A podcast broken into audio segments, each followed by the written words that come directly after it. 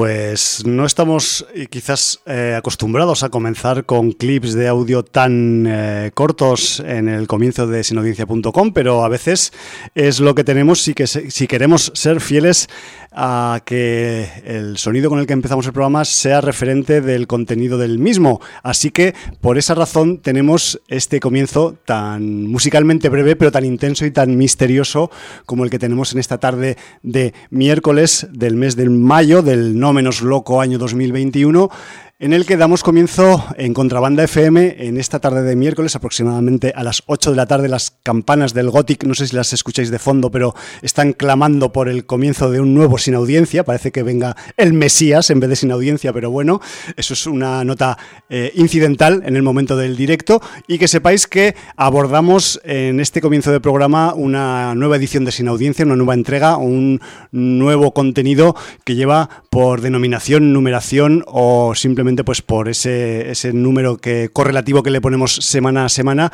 que es sin audiencia 949. Por cierto, no sé si lo he dicho, la música de ese breve clip que hemos escuchado pertenece a la entradilla, a la, al main theme, al tema, mm, digamos, de comienzo, de intro de una serie que nos ha puesto el culo un poquillo torcido para un lado, que es la serie Calls y eh, dicho esto, mm, después de que Javi Acajumos meta la chapa con la entrada musical, vamos también pues a presentar a mi partner de programa en el micrófono 2, en esta ya que se empieza a notar de forma primaveral el ambiente en la tarde tenemos a Jordi. Buenas tardes, Jordi. Muy buenas tardes. Pues eh, estábamos justo medio minuto antes de entrar en antena comentando lo bien que nos había sentado en el cuerpo la serie Calls. Hablaremos de ella este, en este programa, pero mm, aparte de eso tenemos pues no sé cuántas toneladas más de contenidos porque pensábamos que quizás tendríamos un programa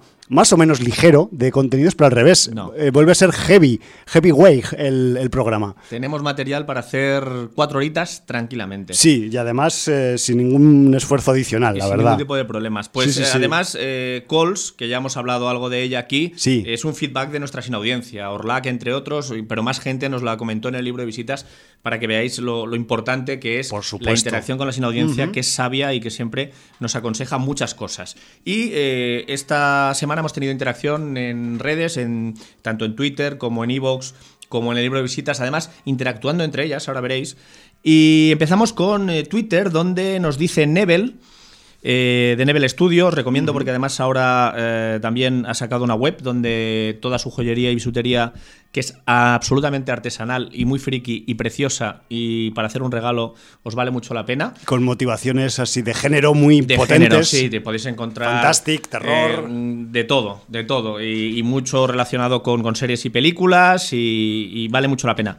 Eh, la web ahora no me, acuerdo de la dirección exacta, pero si ponéis Nebel, eh, N-E-B alta E-L, eh, o Nebel Studio, estudio solo con la S, sin la E delante, Nebel Studio, no os preocupéis que os saldrá la, nueva web que acaba de estrenar y podréis ver toda, todas las, cosas que hace que, vale mucho pues, la pues pena. Pues casi lo, lo, has dicho bien de golpe, Nebel Studio sin la e, delante de estudio, todo junto, todo junto punto com. Pues mira, sin haberlo deseado me ha salido. Ahí está. Bien la dirección. Un bordado, un pareado, bordado. Y nos escribía en Twitter diciendo, sin audiencia, bonicos, estoy escuchando el penúltimo programa y estáis hablando de eh, Once Upon a Time, y que nos la comentó precisamente sí, Hallenbeck en el libro de visitas. Dice, imagino que alguien lo habrá comentado ya, pero por si no, leed Fábulas por Chrome, que es de donde copiaron vilmente la idea de la serie y es un pedazo de cómic desde las portadas de James Jean hasta los lápices de Buckingham y obviamente los guiones de Willingham. Son unos cuantos tomos y aquí se editó de forma bastante regu por los cambios de editorial y pérdidas de derechos, pero creo que está toda en tomos de eh, en ECC. Creo que era originalmente de, de, Vértigo y aquí se publicó por ECC. Bueno. ¿Vale? Entonces. Eh, buen dato. Pues muy buen dato, porque además nadie nos lo había dicho, Nebel, lo agradecemos mucho.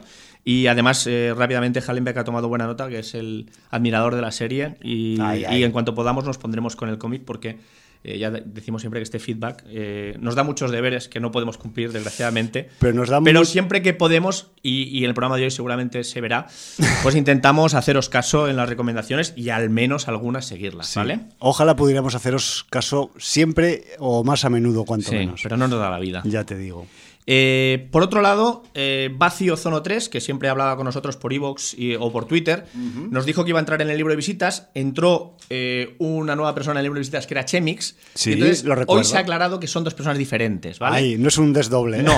Por un lado, nos dice en Evox, precisamente Baci, nos dice: Hola, no soy el que ha entrado en el libro, pero esta semana prometo hacerlo. Un abrazo. Pues muy bien, quedamos a la espera. Avisados quedamos. Y por otro lado, en el libro de visitas ya, Chemix nos dice: Muy buenas, antes de nada y después de escuchar el programa en Evox, el domingo pasado pasó a aclarar que mi nombre es Chema. Y un saludo de un español desde República Dominicana. Ay. O sea que, bueno. Estamos diversificando la geografía. Pues sí. Paso por el libro de visitas para comentar primero la serie Dem de Amazon, otra de las que tenemos pendientes. No la tengo acabada, pero ya me he visto eh, tres capítulos. Eres un fiera. Una mezcla, sí, porque todo lo que he visto esta semana, una mezcla de terror, thriller psicológico y racismo, con una interpretación de unos actores que lo dan todo y ponen los pelos de punta. Ambiente opresivo y sofocante, con unas escenas en los capítulos 6 y 7 que te dejan tragando seco, con un giro de guion a mitad de película, con uno de los protagonistas que va a aprender dónde crees que está la maldad y dónde está realmente. En fin, muy recomendable. Y paso a comentar también The Witch Part 1 de Subversion, de 2018, película coreana de Park Hong-jung, director también de La Noche en el Paraíso. Se puede ver en Netflix y The Witch trata de una niña con poderes que es buscada por una organización para utilizarla y porque creyeron haberla dejado por muerta. Buena trama, efectos y con un final que también te deja con el culo torcido. Muy recomendable. Un saludo a todos los inaudiencers. Joder. Unai, Unai nos dice, eh, vista Falcon and the Winter Soldier y muy bien. No entiendo las críticas y las que podría entender sobre el peligroso concepto de que Thanos tenía razón no parecen llegar a un público en general. Solo añado un pequeño apunte. En una de las conversaciones de Falcon con el Vegeta y Saya, este hace mención a los Red Tails, es colas rojas, que volvieron de la guerra para encontrar cruces ardiendo frente a sus casas. ¿Vale? El puto racismo. Me acuerdo del comentario. Pues bien, en el mismo Disney Plus, Disney Plus, en la sección de Star, tenéis la peli de George Lucas, Red Tiles, sobre aquel escuadrón de pilotos negratas de la Segunda Guerra Mundial. Que yo sepa, nunca se llegó a estrenar aquí, pero como a mí me va mucho el rollo de los avioncitos, me la he visto un par de veces. Como pelis de dudosa calidad, supongo, pero no puedo atestiguarlo porque hay negros a bordo de P-51 ametrallando nazis desde los cielos de Europa y con eso toda mi objetividad se va por la borda y solo disfruto como un enano. Sin más, tan solo un dato extra de contexto. Pues yo creo que muy buen dato, esos sí, esa película de que rodó George Lucas y que la tenéis en la sección Star del Disney Plus o Disney Plus. Y luego Orlac, que lo hemos mencionado antes por el tema de Calls, que nos dice, buenas, me acabo de terminar de ver Nobody, Nadie, y joder, qué bien me lo he pasado, qué grata sorpresa. Por contaros algo más, he decidido verme en orden cronológico todo el UCM. Voy por Thor, deseadme cordura. Besos. mucha cordura, Orlac. Espera que llegue Thor 2. Thor 2. ya verás. Pues bueno, pues eh, esto es un poco la interacción con la sin audiencia y vamos a pasar sin más dilación con los estrenos de esta semana y algún reestreno porque viene cargadito de cosas de género. Parece que, que la primavera ha florecido en muchos ambientes y aspectos y en la cartelera también, ¿no? Absolutamente, absolutamente, porque además traemos para comentar dos de estos estrenos, uno tú y uno yo. Entonces, bueno, pues eh, vamos a empezar con los que no hemos visto. Sí. Eh, tenemos por un lado el estreno quizá más mediático, Qué fuerte, ¿eh? Qué estreno. qué envidia me da este estreno. ¿Qué es ese Ejército de los Muertos? Sí, señor. Dirigida por Zack Snyder y, bueno, con un reparto, entre otros, con Dave Bautista, Ella Purnell o Hiroyuki Sanada. Eh, este Ejército de los Muertos ya me han llegado inputs porque se ve que ha habido algún pase de prensa. Algún tipo de pase. Sí, al que no, nos, ha llegado a nosotros. Al que no nos han invitado. Eh, quizás no fue en Barcelona tampoco. Puede que fuera en Madrid. Eh, decir, por cierto, que se va a estrenar en cine esta semana, pero la semana que viene ya estará disponible en plataformas. O sea que mm, me refiero que quizás sea la única oportunidad de verla en pantalla grande en estos próximos días, más allá de que cuando empiece a estrenarse en la gran N en su ubicación, digamos, de plataforma pues quizás desaparezca de las pantallas grandes.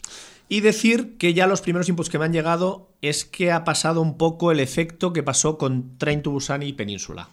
Aquí con muchos más años de diferencia, pero eh, siendo genial en la Amanecer de los Muertos, este ejército de los muertos se ha convertido en otra cosa. Espectáculo puro y duro, galería de mm, zombies de diversa catadura y sin camiseta porque todos los zombies están musculados, vaya usted a saber por qué. Eh, quizás la explicación esté en la ubicación de la acción de la película. Es posible, pero bueno, tampoco tendría que ser todo el mundo, ¿no? No, no, pero igual hay, más musculados en esa ciudad, no lo sé. Y, y luego que todo el mundo coincide que el argumento de la película nos recuerda muchísimo al Aliens de James Cameron. Hombre, hombre. Es que vaya argumento también, ¿eh? Vale, entonces, bueno, con esas premisas, eh, yo la voy a, ver en pantalla grande este fin de semana, si puedo. Sí. Y, bueno, pues eh, veremos a ver qué, qué, es lo que pasa. Sí, además hay que decir que al menos eh, a nivel local, aquí en Barcelona, tenemos un sitio en el que va a haber varias sesiones de Army of the Death eh, desde el viernes hasta el próximo lunes aproximadamente. Y bueno, ya os podéis imaginar que ese lugar se llama Fenómena. Sí, señor. Y no sé si aparte de este cine habrá otros más en la ciudad. Yo he estado mirando alguno más, no, Yo me parece he encontrado. Que solamente ponía que el estreno en Barcelona del Ejército de los Muertos es. Porque la película es de Three Pictures, pero eh, distribuye Netflix, si no me equivoco. Y entonces, como la semana que viene ya va a ir a plataforma pues eh, va a ser un, estreno que con una distribución de pocos cines por, localidad, ¿vale? Bueno, pues habrá que aprovechar la ocasión en el caso de que estéis cerca de uno de estos cines. Sí, señor. Eh, luego, por otro lado, tenemos eh, una... ¿Restrenos? Sí, antes de restrenos... Sí, vamos con el restreno, sí. tenemos el restreno de una película de la que hablamos en el lejanísimo sin audiencia número 369.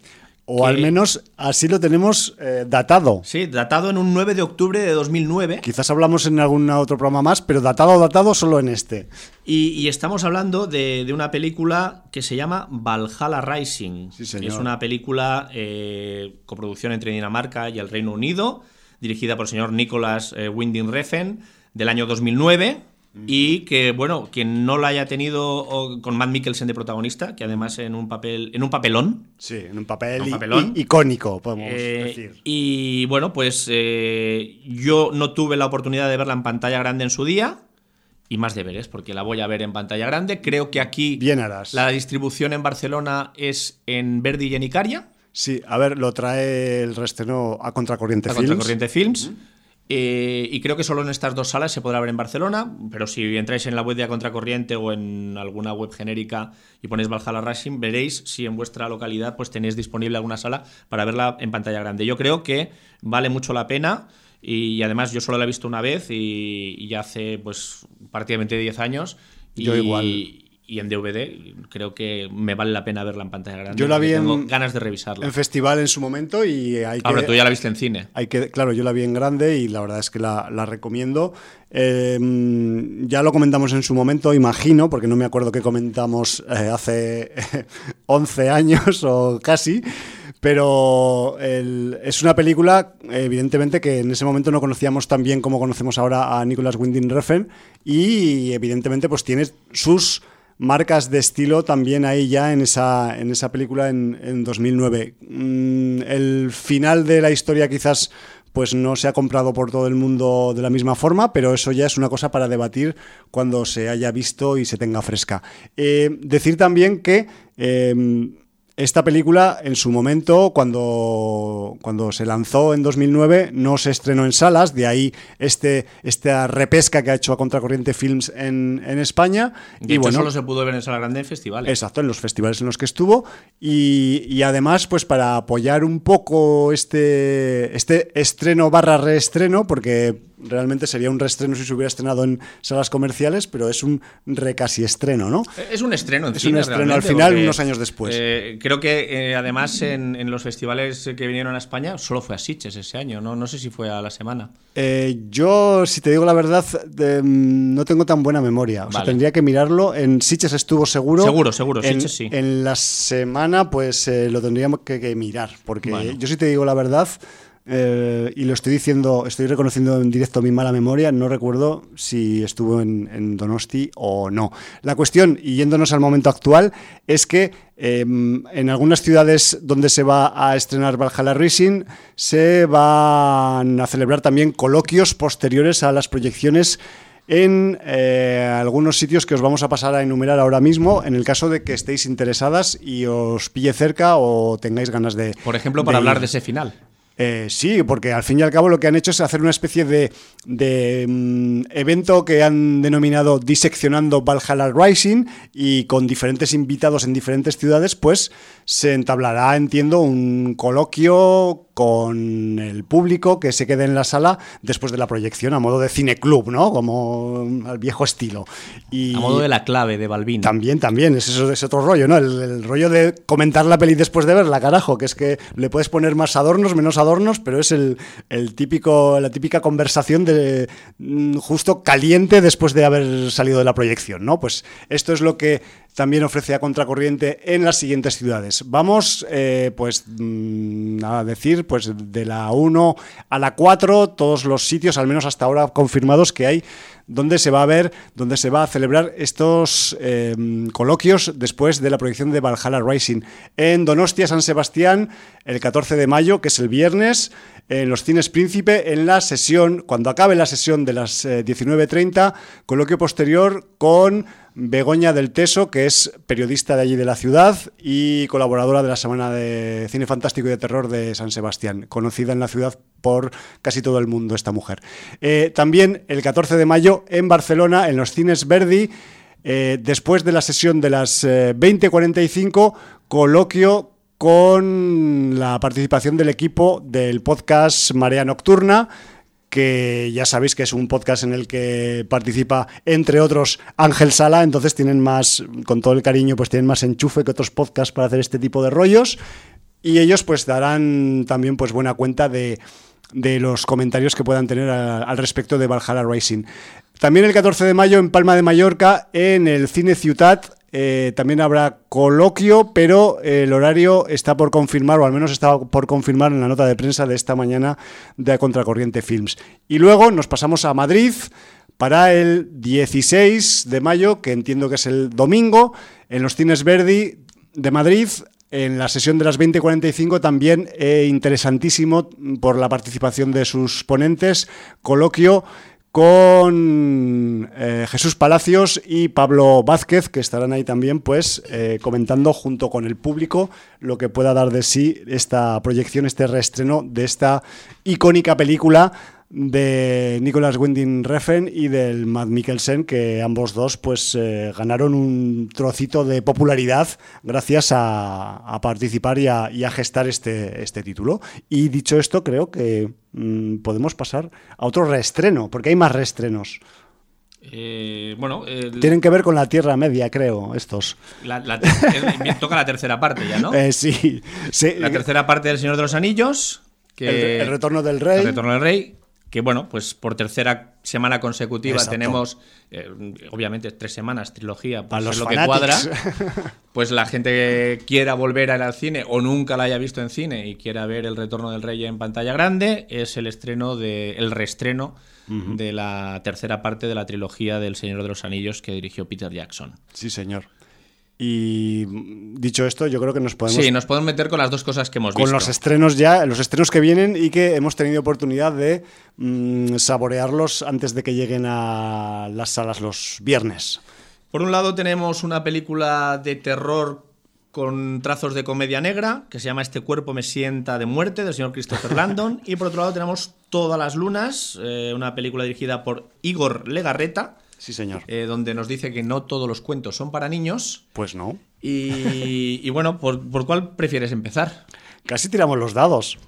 Eh, a mí me da igual. Yo, si quieres, empezamos por los vascos. Pues venga, dale. Venga, pues mira, Ilargi Guztiak es el título de Todas las Lunas, el título original de esta, eh, vamos a decir, segunda película que, que dirige el Igor Legarreta, que también pues dirijo yo en el año 2018 Cuando dejes de quererme, que yo no he visto, pero que a pesar del título no es una película de mm, drama romántico, sino que es, de suspense y thriller. Y bueno, en esta Ilargi Gutziak eh, tenemos eh, guion del, eh, del, John Sagalá y del propio Igor Legarreta y nos presenta pues una vamos a decir, pues sí, que, la publicidad es bastante certera con, el contenido que nos trae y nos presenta pues una especie de, fábula para adultos o de cuento, vamos a decir, gótico para, adultos, lo cual pues siempre es bienvenido en los campos del, del género en el que nos movemos en sin audiencia y aledaños, ¿no? ¿Qué tenemos en esta Ilargi Guztiak, que le, la diré de todas las formas, menos de la forma buena que se dice en euskera, ¿vale? Ya me perdonarán los eh, euskaldunes y, vascoparlantes. Eh, la cuestión es que tenemos eh, pues una situación en el año a final del siglo XIX, está acabando la tercera guerra carlista, que casualmente pues es las guerras carlistas pues siempre han, han servido como, como marco histórico para algunas historias de ficción y pues eh, la propia que podéis recordar de hace poco tiempo, Rementari, pues también tenía un poco de, guerra carlista de trasfondo, pues en Ilargi Guztiak también tenemos las guerras carlistas de trasfondo y lo que tenemos es pues un orfanato, convento que, que rigen una orden de monjas que tiene pues un grupo de, de, huerfanitas a su cuidado y tal, y que eh, sufren, reciben un tremebundo ataque por alguna de las facciones de la, de la guerra carlista, no se explica en la película cuál, y aquello, pues eh, el edificio es bombardeado, eh, todo es un caos de desorden, destrucción, escombros cayendo y gente pues aullando entre las ruinas, quebrada y malherida y de entre mm, todas las consecuencias que tiene este ataque al, convento orfanato, pues eh, una de las niñas que casualmente está malherida y que no ha fallecido en el, en el ataque, pues es eh, rescatada por una misteriosa figura que aparece en la noche y se la lleva a su guarida en lo más profundo del bosque. La niña rescatada está bastante mal debido al ataque en el, en el orfanato y su ángel, entre comillas, de la guarda rescatador le aplicará una medicina un tanto especial para salvarla de una muerte segura. La cuestión es que con la aplicación de este, vamos a decir, método poco habitual de curación, pues el futuro de la niña se verá afectado de forma mm, no sabéis hasta qué punto. Y con esto dejo tres puntos suspensivos porque no sé si decir la palabra clave en la que se enmarca el género, el subgénero dentro del terror más o menos gótico en el que se mueve eh, Ilargi eh, Guztiak, pero la cuestión es que estamos delante de una de esas eh, películas que está pues primero, emparentada con los clásicos del terror del, cine en, blanco y negro, pero también tenemos eh, una historia que está un poco pues arraigada en lo más eh, profundo de la condición vasca también, ¿no? Me refiero que Ilargi Guztiak es un de nuevo, pues un cuento de género que ahonda en la forma de ser de aquella parte de la península y que bueno, eso se ve reflejado, por ejemplo, pues en la alta carga de vamos a decir, religiosidad que hay en todo lo que ocurre en la película, religiosidad que quizás también, pues en algunos momentos eh, podría funcionar como un revulsivo de la acción dentro de la trama, pero que no es, que no es así del todo, ¿no? Eh, Em, vamos a decir que eh, Ilargi Guztiak, eh, a efectos globales, es una peli oscura, pero bonita a la vez. Y eso, dentro de la factura técnica, pues es un aspecto positivo, pero también es verdad que, para mi gusto, Todas las lunas, pues adolece quizás un poco para acabar de ser una peli redonda del todo, pues de un cierto puntito que yo creo que le falta pues de visceralidad, ¿no? Porque la peli es tan tan polita, tan bonita en, euskera, que, que, no se permite según qué tipo de pasajes que podrían quedar perfectamente justificados en una historia como esta, ¿no? Porque estamos en una historia que es en el siglo XIX, con un grupo de gente que está al margen de la sociedad, que son los que rescatan a esta niña del convento, con unas eh, penurias sociales y económicas y también religiosas, por qué no decirlo, que pesan mucho y que se podrían haber un poco atacado o puesto en tela de juicio en la trama y, y, no se hace demasiado, y me refiero sobre todo a la condición religiosa, siendo que es una historia fantástica en su defecto, pero que está muy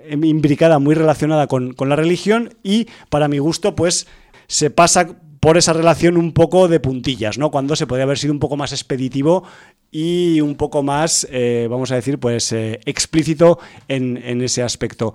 También hay que decir que en el reparto de todas las lunas tenemos algunas caras conocidas de la cinematografía del País Vasco y otras que, son pues muy nuevas. De hecho, tenemos, por ejemplo, al señor José Bengoechea en el reparto, que es, que es posiblemente pues, una de las caras más conocidas que hay en todas las lunas, pero luego también contamos con la sorpresa de otra cara que quizás nos suena de otra producción vasca de género, como es el señor Zorión Eguileor, que Zorión Eguileor, eh, acordaos que participaba en la película El Hoyo.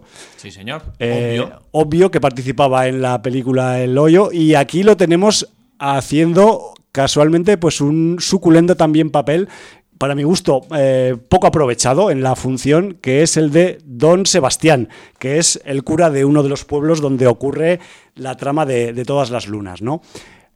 Estas son las caras que más o menos pueden sonar, pero luego también tenemos el debut de una chica, la chica protagonista del que os he contado en, la, en el comienzo de la historia, que no es otra que una joven llamada Aicea Carneros y que eh, joder, pues para ser su debut y para ser una chica con poca experiencia, al menos a priori, en el campo de la interpretación, pues le da un, toque a su personaje que le va como guante a la mano o como anillo al dedo, ¿vale? Porque eh, dentro de, un personaje que está más o menos pues eh, parametrizado como, como, como, parco en palabras, como que se relaciona poco con la sociedad, que tiene que vivir al margen un poco de la sociedad por esa situación que, vive al principio de la película, ¿no? Que, joder, el aspecto que tiene ella, la, interpretación que le da al personaje, pues le cuadra mucho con ese outsiderismo que tiene el personaje, ¿no? Además, la chica, pues eh, te hay que decir, es, pues es así bastante guapica y tal, y tiene un aire a la cara de Levine, por si le mm, queréis poner un poco un aspecto, ya sabéis que siempre el HUM busca eh, parecidos extraños y, razonables. o más o menos poco razonables entre, entre algunos actores y actrices. Y bueno, pues Aicea Carneros la verdad es que tiene, un, tiene una retirada, una retirada, un parecido a la cara de Levin. ¿no?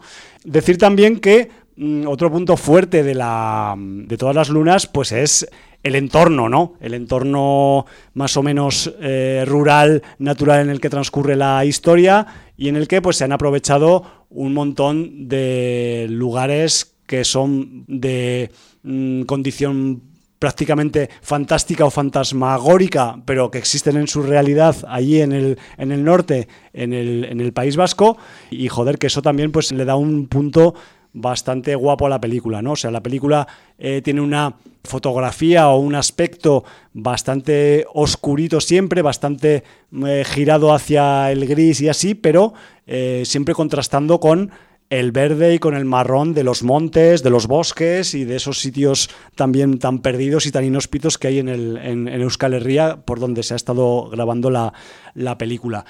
Decir que aparte de todo esto, pues que, la película la historia también, mm, por su condición de, mm, sobre todo por la protagonista, de historia que transcurre a lo largo de diferentes años, a lo largo del tiempo, pues vamos a ver cómo eh, los personajes principales de la película pues eh, mm, viven o conviven con diferentes episodios históricos conocidos en la historia tanto del País Vasco como del Estado español, ¿no? Me refiero que eso también es un detalle fuerte y potente a la hora de valorar el guion, pero ya os digo que eh, a efectos de cómputo global, para mí y gusto, pues la película está muy interesante. De hecho, hay que apoyar, aunque sea eh, simplemente por el hecho de la pura conservación y de la expansión del euskera, pues eh, cualquier tipo de película que se ruede en euskera, con lo complicado que es luego tener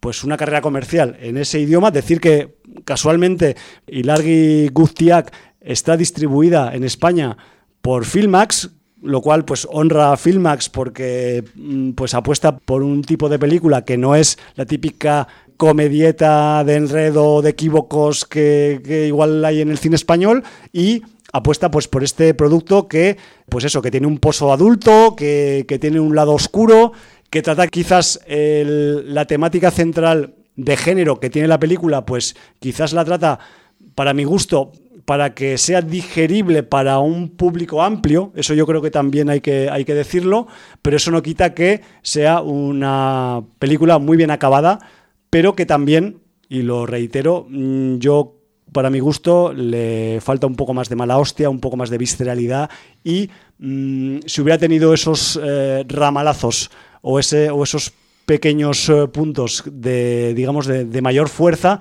habrían hecho de ella una película más redonda, para mi gusto, para el gusto del Hum. Pues a mí hacer este programa a veces me amarga la vida. Ya. Porque me acaba de hacer un spoiler la ficha de la película. Ya. Solamente mirando el género. Yo, yo es que no. o sea, no, me, he leído la sinopsis. Tú has eh, querido no hacer spoilers. Yo, he, yo bordeado por el lado. Sí. Y entonces pone género, terror siglo XIX. Y luego coge y pone un subgénero. Ya, el subgénero de la película. Claro, entonces ya me ha jodido, ya me ha jodido. Te ha jodido, la sorpresa. Entonces, claro, yo ahora, claro, rápidamente, eh, al hablar tú de, de, qué iba la película y tal, a mí me ha venido al recuerdo sí. una película y voy a dar muy pocos datos, pero cuando tú has dicho que esta película le falta mala leche, yo digo, la mala leche de una película escandinava con una escena en una piscina? Por ejemplo. O sea, es que es de libro. O sea, es, de libro, ¿verdad? Así, es así, Jordi, es así. O sea, la distancia entre Ilargi Guztiak y la peli escandinava de la que tú no quieres decir el título. No, hombre, porque sería un spoiler como el que me han hecho a mí con la ficha de la película. Hay un palmo de distancia. A nivel de concepto, a nivel de situaciones, son épocas diferentes también. Sí, no, claro. Pero es. Hay un hermanamiento. Es, es digamos, digamos que es la principal fuente que al menos a priori parece que de la que ha bebido el Igor Legarreta a la hora de mm, pues hacer eso, hacer este guion y esta historia, ¿no? También, pues eso, aquí, evidentemente, pues en todas las lunas tenemos todos esos condicionantes históricos y locales de allí de, de Euskal Herria, lo cual le dan su propia identidad a la película, pero claro, o sea, si le desnudamos de estas cosas, pues quedan bastante paralelas. O sea, todo se ha dicho. Y es un buen ejemplo, Jordi, para entender mi comentario. Sí, no, claro, porque, porque todo lo que quizás pues tiene de plus aquella película escandinava, pues es un poco lo que aquí han intentado esquivar en, todo momento, ¿no? Claro, el spoiler que me ha hecho la ficha me ha servido para entender muchas más cosas. Sí, no sé si a veces hablo de... porque a, veces, nos pasamos de spoilers. Está bien, y a veces, somos muy crípticos. A veces intentamos Pero no te preocupes porque realmente nuestra sin audiencia eh, es muy experta. Es sabia. Y, muchos habrán dicho, pues yo hoy me he comido el spoiler porque sé perfectamente de qué película habláis y lo he entroncado todo. ya lo he, lo he machembrado en mi cerebro y sois unos cabrones. Bueno, es bueno, lo es lo que tiene también hacer. Eh, es lo que tiene haber visto mucho cine también. si no hubieras visto tanto cine, no sabrías la referencia que hemos dado. Y hacer radio en directo. claro. Aquí nada, nada es editado. Nosotros, cuando la cagamos, la cagamos y cuando la acertamos, la acertamos, pero siempre en directo. Bueno, pero que igualmente, o sea, yo aplaudo el esfuerzo también de, de Ilargi Guztiak porque es una película, sobre todo para los protagonistas y la protagonista, para Pues ha requerido yo no lo sé, o sea, no, los, no la he oído hablar sobre ello, pero vistas las escenas que hay, esta chavala pues ha pisado barro, se ha metido en el agua, ha pisado nieve, se ha rebozado en ceniza, se ha, metido en cuevas, ha subido árboles, me refiero que, que, me refiero que todo mm, todoterreno, ¿no? O sea, bravo por ella y porque también la, pues, la situación lo, requería.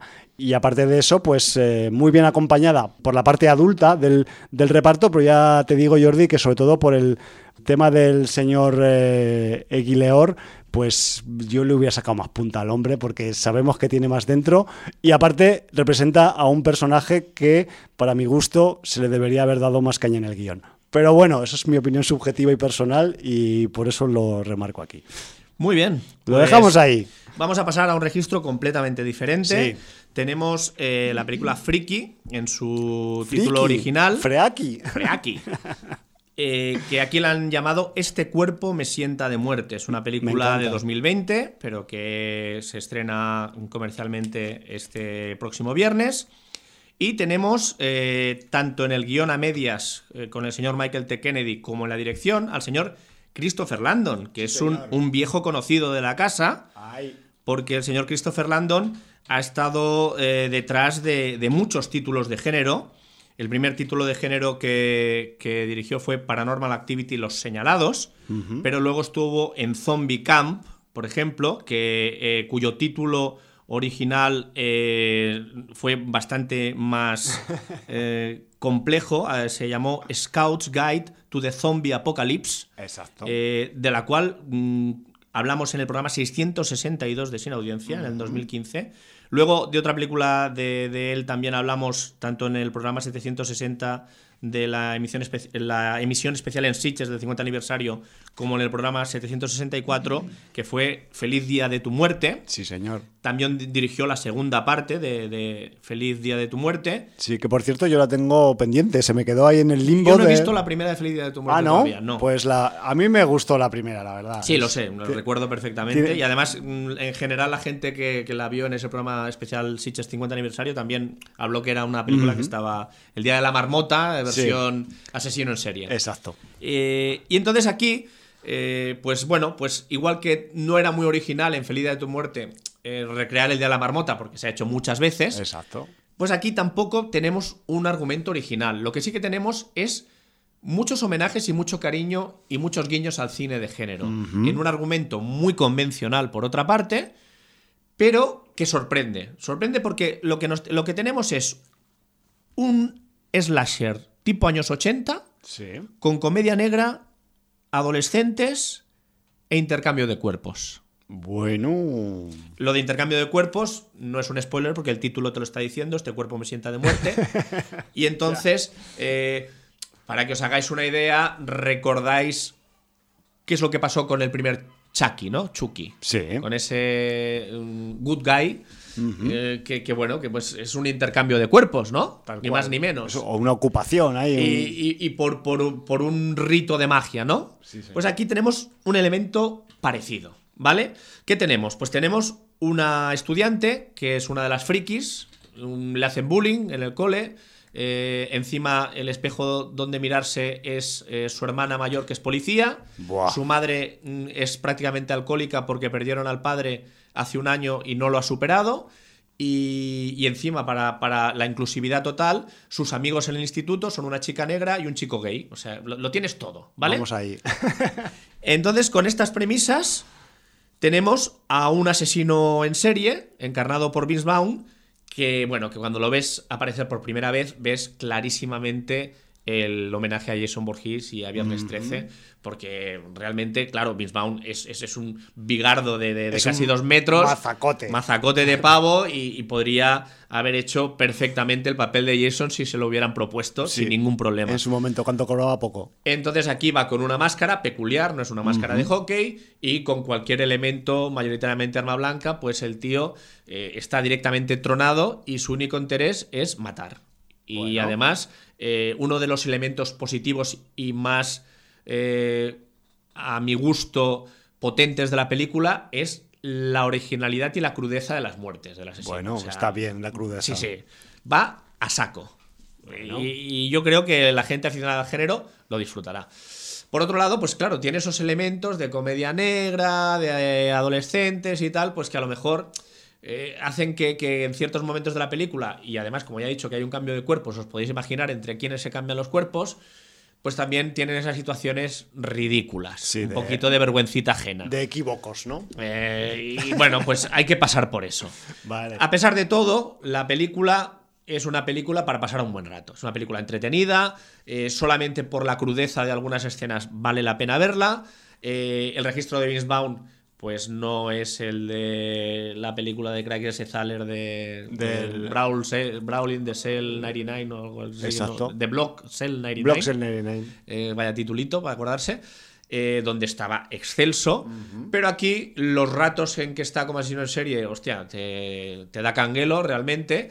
Y bueno, luego pues eh, tiene que pasar por otros ratos en que este cuerpo no es el mío y es lo que hay. Claro, claro. Y entonces ahí, pues, eh, bueno, a, mí es lo que me ha, de alguna manera, me ha parecido más burdo y, bueno, me ha, quitado un poquito más de interés en la película. Pero bueno, en términos generales, es una película que se deja ver, que es suficientemente consistente para pasar un rato agradable. En festivales sería muy disfrutable, sin duda. Si hubiera venido en otra época del año, habría ido a algún porque festival. Es, es, una película, sobre todo en festivales donde se pueda interactuar, eh, tipo cocheras, tipo Donosti y tal. Eh, es despiporre, porque entonces puedes aprovechar los momentos de comedieta también para ridiculizar las escenas y entonces todo es salvable, ¿no? Entonces ya todo se convierte en disfrute. Y, bueno, pues en el reparto tenemos, ya he dicho, a Vince Vaughn, que es el, protagonista, junto a Catherine Newton, y luego pues una serie de, en su mayoría de, actores y actrices adolescentes que Jovenzuelas. Yo, yo no conozco mucho los nombres, Alan Rook, Uriah Shelton, Katy Finneran, Dustin Lewis. Bueno, pues no os puedo decir mucho. Gente del instituto. Sí, que va a pillar pues supongo que entre medio habrá algún nombre también de alguno de los que hace de, profesores o de la madre y tal. Pero bueno, eh, es una, película donde yo supongo que Vince Vaughn ha hecho el egipcio un poquito. Bueno. Pero que está entretenida. Con gusto, egipcio con gusto. Sí, eh, sobre todo, sobre todo porque el señor Christopher Landon, evidentemente, eh, aunque siempre haya alternado la comedia negra dentro del género, ha hecho bastante género y se desenvuelve bien con todo el tema de gore, de de escenas truculentas y tal, y, se maneja bien, y entonces en ese aspecto la película es, disfrutable. También tiene buenos momentos de tensión, ¿eh? hay alguna escena que no por eh, típica tópica eh, no, no, no te dé un poco de curiosidad ver cómo, cómo se va a resolver, ¿no? Sí, sí, sí yo sin haberla visto, que por cierto, pues estuve a punto de picar recientemente, pero no, no piqué, pero bueno, coincidencias o descoincidencias, ¿no? Que tenemos a veces. Debo decir, para hacer justicia, que esta película me la recomendó el señor Cola Blanca, ya hace un tiempo. Muy bien. Eh, ¿Tú crees que, visto el final, que yo no sé cómo acaba, esto podría ser también un germen de una franquicia o qué? Porque visto lo visto. A ver, lo que es pasó que no quiero decir nada porque en el final, cuando parece que ha acabado todo, hay otro final. Hay una voltereta ahí. Hay una voltereta, sí, un salto mortal, como suele pasar en el cine slasher de los años 80, más de una vez. Claro, claro.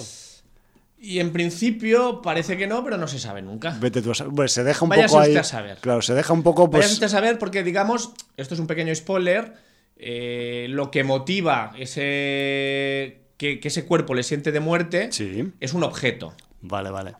Hay un talismán. Hay un objeto, un objeto que tiene esa capacidad. Y entonces ese objeto, mm, al final de la película, no se ha destruido. Entonces, bueno, pues la puerta queda abierta. Sí, se hizo secuela, además dirigida por el propio Christopher Landon de su Día de la Marmota con asesino en serie, pues ¿por qué no hacer una, una secuela de este cuerpo me sienta de muerte. Tampoco sé cómo funcionará y si irá luego a distribución a plataformas o, qué, pero claro, la película pensaba estrenarse con carrera comercial y le pilló la pandemia, porque además ya he dicho es 2020 y ahora llega a salas muy tarde en Europa y no sé qué carrera comercial tendrá. Sí, un poco pues igual que lo que le ha pasado a Ilargi Gutziak, que eh, joder, pues el año pasado ya en 2020 se presentó el tráiler en la semana de Donosti, eh, semiconfinada, pero claro, la idea del equipo de la producción pues será que hubiera salido a lo largo de 2020. En 2020 no salió, al final se ha acabado eh, estrenando o preestrenando como película inauguración en el Fan de Bilbao el pasado viernes y este viernes viene a, cartelera. Me refiero que la cosa va así a veces y, siempre pues eh, esta situación que hemos vivido en los últimos tiempos pues va, eh, vamos a decir, en prejuicio de muchas producciones que estaban en marcha en, esos momentos, ¿no? De 2019-2020. Y, todavía estamos viendo cómo van goteando los títulos, ¿no? y más que vendrán. Pues sí, la verdad es que así estamos. ¿Qué, vamos a hacerle? Bueno, lo importante es que acaben llegando estrenos, que la gente los pueda ver en pantalla grande si quiere y que además, pues oye, que mm, yo no sé, Jordi, no, no cuento los programas en los que llegamos casi a la mitad del programa hablando de estrenos, pero hoy estamos casi en, la, en la mitad de nuestra duración y estamos todavía hablando de estrenos, ¿eh? o sea, fíjate tú el rollo. Sí, pero no, no, no, tenemos mucha opción sencillamente por, porque, bueno, es, lo que, es lo que hay. Eh, vamos a hablar de otro estreno. Eh, otro más. Sí, pero este en plataformas, pero me ha llamado la atención porque hoy miércoles 12 eh, tenemos un estreno en Netflix que ha ido directamente a la plataforma y es la última película de Alexander Aja. como al señor Aja le tenemos un cierto aprecio. Mucho aprecio en este programa. estrena la película Oxygen con ah. Melanie Lauren de protagonista. Ya la extra Oxygen. Sí. Mierda. O sea, que, yo he leído el argumento y me ha recordado un poco a Buriet. A Buriet, ¿no? Buriet, sí. Eh, porque, bueno, aquí lo que tenemos es una mujer que, sin comerlo ni beberlo ni acordarse cómo ha llegado, se despierta de pronto en una cámara de oxígeno. Y esa es la premisa base de la película. Y eso en las manos de Aya puede ser la bomba. Sí. Bueno, yo, si te digo la verdad, Jordi, mm, o sea, no me apunto cuando van a salir los estrenos de algunos directores que nos interesan y nos importan, pero yo Oxygen ya estaba esperando, digo, a ver cuándo caerá. Pero hacía semanas que no miraba a ver cuándo llegaba y va y llega ya. Más trabajo para nuestras espaldas y nuestros ojos. Bueno, pues eh, que sepáis que ya la tenéis desde hoy en, la Gran N. el, el guion es de Christy LeBlanc. Y bueno, pues eh, habrá que ver qué, pasa con esta pesadilla claustrofóbica que, va a sufrir eh, Melanie No sé si es francesa, supongo. Melanie Logan será como se debe pronunciar. Melanie. Pero siempre se te da mejor a ti el francés que a mí. Entonces, pues. pero por poca distancia, ¿eh? Estás mejorando mucho, chaval. Bueno, ya me gustaría. Pues bueno, esto por un lado es el último estreno, aunque sea en plataforma, que yo creo que valía la pena comentarlo. Bueno, pues ahí queda. Y sustancia, sustancia por todos los sitios, lo cual pues eh, nos congratula por mm, todos los poros de la piel, la verdad. Y luego hoy se han filtrado ya eh, las imágenes mm, de la nueva película de Bustillo y Mogui, que se llama The Deep House, y que tenemos, eh, bueno, pues un una especie de terror subacuático. ¿Vale? Vale, pero ¿hay, eh, tiburones o no esta vez? no se sabe. Mm, bueno, yo, he visto, se me han filtrado alguna imagen y no, no voy a desvelar nada, pero no, no parece que sean tiburones. Vale, puede ser cualquier otra cosa. En fin, no voy Está debajo del agua, pero tiburones no parecen. No te voy a tirar de la lengua. En fin, que mm, ¿cuál, era esa que vimos que nos moló del Deep Water? ¿Era? Em, la que mm, con la Kristen Stewart y el, y el, joder, ya lo diré. ¿La de Crawl? No, Crawl no. Esta que era en el fondo de una fosa. Ah, vale, la, ya, vale, vale. Sí. Esta también pintaba muy guay. Era un poco ciencia ficción, pero bueno. bueno, pero ese final. Hombre, brutal. Ese final compramos, ¿no? Era Deepwater, ¿no? La película. Sí, es que ahora no me acuerdo si era Deepwater exactamente, pero sí, sí, era, algo de en las profundidades, seguro. Vale, y aunque, aunque sabemos que es una película que mucha gente la acusó que tenía demasiados elementos eh, muy parecidos, incluso nosotros, a, a películas más conocidas, aunque no pasan en las profundidades sino en el espacio. Eh, bueno, eso no quita que, fuera una película bueno, que tuviera sus, sus atractivos.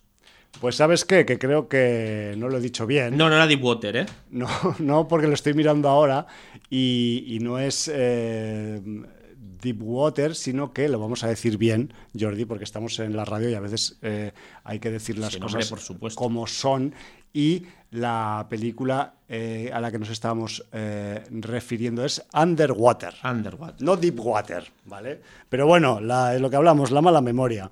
Y, bueno, si es que si nos acordáramos de todo, pues. Todo, claro. Tampoco hay tanta distancia, ¿eh? Deepwater, Underwater, pero bueno. Había algo de agua y eso sí que nos Y estaba hondo, estaba hondo el rollo. No sabíamos si era eso, Under o Deep. Pero bueno, Underwater, que sí, que la, que la recomendamos y compramos el final también. Sí, yo, pues, casi es para mí lo mejor de la película. Sí, bueno, Vincent Castle y todo. No, me refiero a, nivel, argumental, ¿no? ya dejando aparte las interpretaciones. Ahí está, muy bien. Pues sí. Eh, es que mm, no quiero desvelar lo que he visto en la foto. Pues no lo desveles, es que además estamos en la radio. Pero bueno. No hace falta enseñarlo a cámara. Si tú fueras un submarinista y te encontraras debajo del agua algo que está coronado por un elemento ornamental que es una cruz. Ay, ay, ay, ay, ay, ay. Pues yo creo que con tiburones no va a ser. No, no, la verdad es que no. Ahí lo dejo. Bueno, está, está bien. Mm, me alegro de que seas tan críptico a veces. Bueno, tampoco, es que la foto tampoco. No, no, bueno, la foto enseña un poco más, pero no he querido tampoco. Bueno, morí Bustillo debajo del agua, lo cual está. Pues, es que cuando has dicho. Eh, ¿Cómo se titula la película? Eh, Deep The House. Deep House. The Deep House. Claro. Claro, House, Deep. Mm, está diciéndote que en la profundidad de una casa, de algo, algún tipo de casa. Por eso, por eso, pero he dicho, hostia, otra vez otra casa, y otra vez que estos ya llevan una de casas ya en sus películas que dices, hostia, pero claro, si es debajo del agua es otro ya. Bueno. Y bueno, pues luego que sepáis también que, bueno, que tenemos a punto de estreno la película de Spiral Shaw. Para quien estuviera enganchado a la saga Shaw. Yo. Por eso lo digo. pues además creo que viene la semana que viene, o sea que me refiero que lo que nos faltaba. Jordi, yo no puedo, yo, me bajo de esta burra, ¿eh? yo no puedo ver tantas películas, tío. Bueno, lo intentaremos otra vez. Y ya para dejar los estrenos, eh, me parece, si no me equivoco, que eh, Red Band eh, estrena ya este viernes en Netflix la segunda temporada de Love, Death and Robots. Vale. Pues mira, por si, entonces, bueno, si pues queremos animación también, pues también animación. Que, bueno, que tenemos de todo. Que animación, por cierto, ah, no, no, no hablaremos esta semana. ya veremos. Pero ha habido feedback con sin audiencia de qué pasaba con Invencible, con Invincible, si vamos a hablar de la serie o no. Sí, señor. Yo ya la tengo completada, esta semana la he acabado. Jordi me da mucha envidia, que lo sepáis. Pero eh, es una serie que quiero esperar a Javi porque creo que se merece ser tratada a dúo por la pareja Calavera y entonces nos vamos a esperar a que la tenga más avanzada Javi para poder comentar ese Invincible que ya nos habéis dicho si vamos a hablar de ella o no. por activa y por pasiva. Está claro que, nos apuntamos a un bombardeo. Caerá, caerá. Y además con, con esas, eh, vamos a decir, premisas que, que abundan en esa, en esa Invincible. Bueno, em, dejamos la animación pues de lado un momento, aunque sea. Sí, vamos a dejar la animación. Aunque no sé si lo que vamos a comentar ahora también, no sé si llamarlo que tiene animación, pero tiene cositas que se mueven, que parecen, que parecen dibujicos, ¿no? Ya lo explicamos en su día. La serie Calls es una serie curiosa. No sé si para todos, para todas las edades, aunque yo entiendo que sí. Lo que pasa es que, claro, la gente. Más que edades públicos. Públicos, sí. Porque, yo pienso, Jordi, y no te quiero interrumpir ¿eh? en este comienzo de comentario de Calls. Lo que sí que tengo muy claro es que Calls es una serie que le va a encantar a cualquier aficionado aficionada al género de la ciencia ficción. O sea, si de verdad, y mírame a los ojos cuando me veas y dime me gusta la ciencia ficción, entonces te gustará Calls. Sí, no, lo que pasa es que la gente que haya visto episodios de Los Límites de la Realidad, de Twilight Zone y todo esto, y está acostumbrada, y la gente que alguna vez haya escuchado eh, radio serializada, pues también va a tener más facilidad para empatizar con el producto.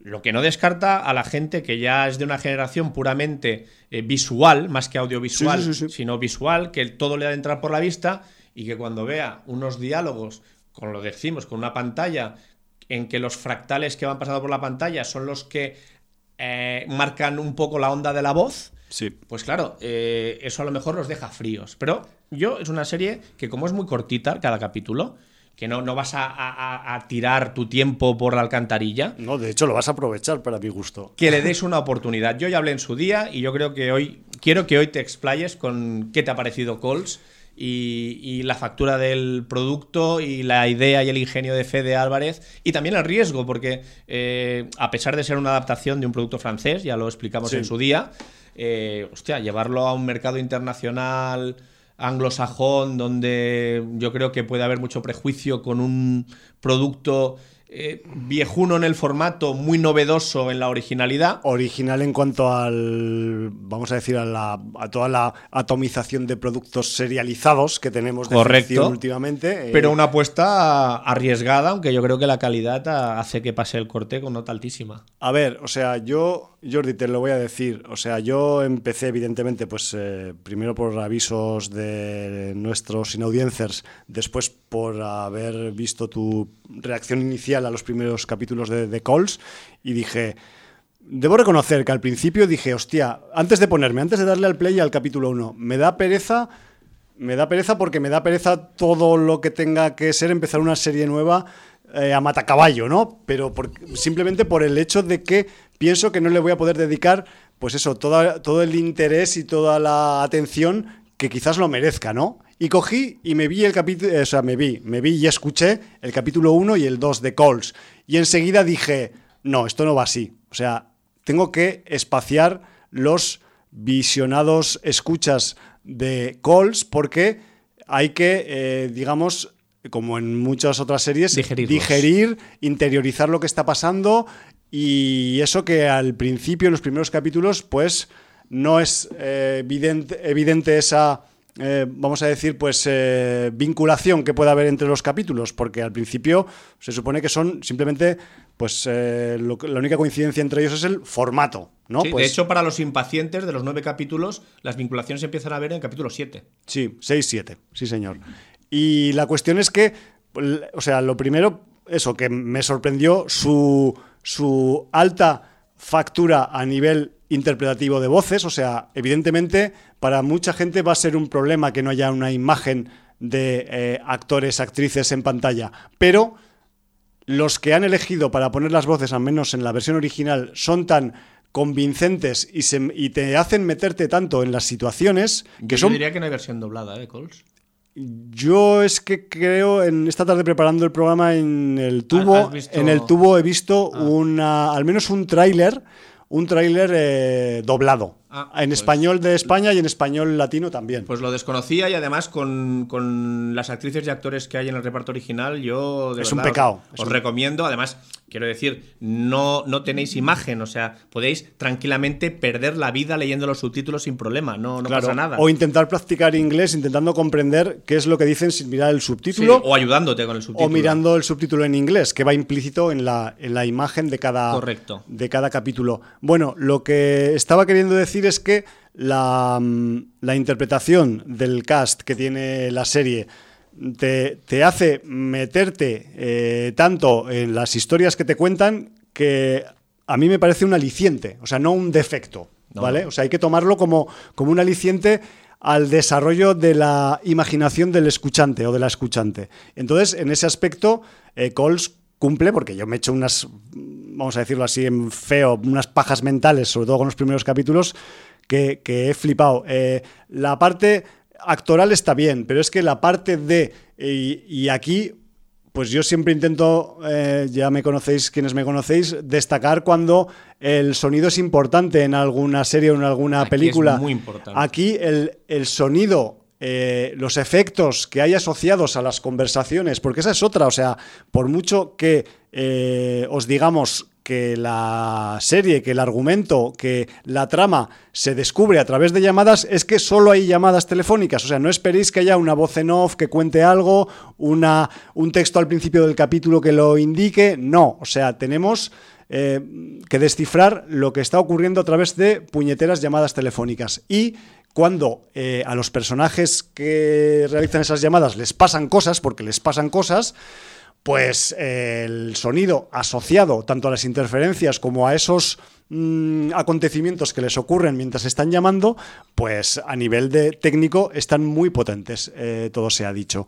Luego también eh, he de decir que me ha sorprendido mucho, yo me, esperaba algo más cutre a nivel visual, algo más simple, a efectos de los salvapantallas, entre comillas, que acompañan cada capítulo, y es que eh, aparte de que van cambiando en cada entrega, si te vas fijando, sobre todo mm, más allá del primero y del segundo, en algunos momentos eh, esos eh, dibujos geométricos, fractales o salvapantallas, como los queréis llamar, a veces van tomando ciertas formas. son, son, como formas simples, formas de fondo, pero que tienen que ver con, con la trama. determinado pasaje que está ocurriendo en las conversaciones sobre las que están un poco pues saliendo en pantalla, ¿no? No solo eso, a veces acentúan el dramatismo de las escenas. Sí, y yo he estado un poco también chequeando pues eh, algunas diferencias con, con, la, con la serie original eh, francesa y se ve que eh, pues esto ha sido una implementación del Fede Álvarez porque los, los fondos de imágenes y de colores que aparecían en la serie francesa original eran más bien más random, más aleatorios. Aquí el Fede ha querido que tuvieran una cierta imbricación, aunque fuera a nivel mm, morfológico o geométrico, con la historia que está ocurriendo, que les, les está pasando a los personajes en, cada capítulo. Todo se ha dicho también que eh, a mí, o sea, el, último empujón que me, que me ayudó a ponerme con la serie y que os lo agradezco a todos los que nos habéis dicho que estaban guay y a ti te lo agradezco también Jordi, pero también yo dentro de mí, el día que me puse antes de ponerme decía, venga, Jum, tío, es el puto Fede Álvarez, dale el puto play ya, o sea, déjate de darle vueltas y además son putos 15 minutos, 15, 20 minutos dependiendo del capítulo, ¿no? Y de hecho, quienes conozcáis ya al Fede Álvarez, pues eh, que sepáis que el tipo ha dejado la serie al nivel al que estamos acostumbrados de él. Me refiero que porque sea un producto que no tiene imágenes de actores, porque sea un producto de cápsulas de audio cortas, porque sea un, producto en el que, digamos, no se cumplen los estándares de las series, eso no quita que el señor Álvarez haya puesto todo su saber hacer en el guion y en la dirección de, sobre todo, de personajes y de actores dentro de cada capítulo. O sea, ya sabemos cómo se las gasta este hombre cuando se trata de poner tensión, de meter suspense en el cuerpo y aquí es doble chapó porque además eh, lo hace sin eh, que veamos a los actores y a las actrices, lo cual yo creo que tiene más mérito todavía, ¿no? Con unas imágenes puedes generar mucha más em, sensación de tensión, sensación de, suspense, de, qué es lo que va a pasar, de, misterio, ¿no? Porque la serie es súper misteriosa, sobre todo en, las primeras entregas. Y, joder, que, en ese aspecto, pues eh, chapó por Fede Álvarez porque sigue teniendo el pulso bien firme a la hora de pues trazar esas líneas tensionales en las historias que nos ayudan a nosotros y a nosotras a, pasarlo tan mal barra tan bien, ¿no? Hay que decir que el, aunque el contenido mayoritario de calls son, eh, vamos a decir, llamadas telefónicas en las que diferentes personajes se empiezan a dar cuenta de que están viviendo situaciones que no son normales, que es un poco el eje Mm, común que tienen todas las, todas las historias que, hay en los nueve capítulos, eh, hay que decir que, también, pues en algunos momentos, en algunos pasajes de algunos capítulos, aunque el suspense y el misterio es lo que prima, también hay giros hacia el terror, incluso hasta hacia el gore. Y decís, pero ¿cómo puede ser gore algo que es solo sonido? Pues eh, escucharlo y ya sabréis a lo que me refiero. Me refiero que hasta, la, narrativa, la narrativa puede ser muy descriptiva. Exacto, no, y aquí lo es. Y, me refiero que con la ayuda también de esos efectos de sonido que ocurren a veces cuando a los personajes les pasan cosas, pues eh, suman doble, ¿no? En ese aspecto. Así que yo, mm, la verdad es que mm, me ha flipado la serie, o sea, me, congratulo a mí mismo de haber dado al play al primer capítulo y de hecho pues la, la, acabé anoche para venir con los deberes hechos y recientes para tener la sensación bien, bien fresca.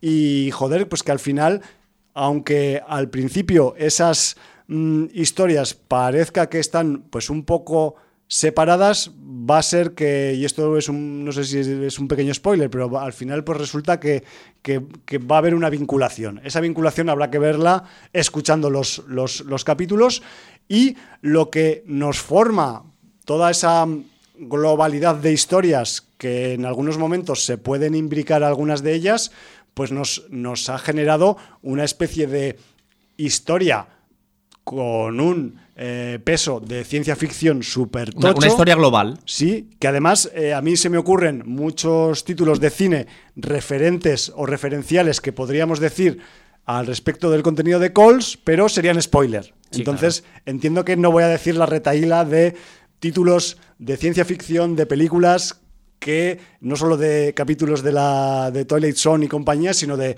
largometrajes que tienen eh, una vinculación directa con lo que pasa en Calls, ¿no? A nivel argumental y a, nivel de, concepto de ciencia ficción. Sí, de, hecho, de hecho, eh, Fede Álvarez hace un poco lo que hace Alex de la Iglesia, ¿no? Sí. Utiliza referencias constantes y bueno, pues está muy bien, porque son.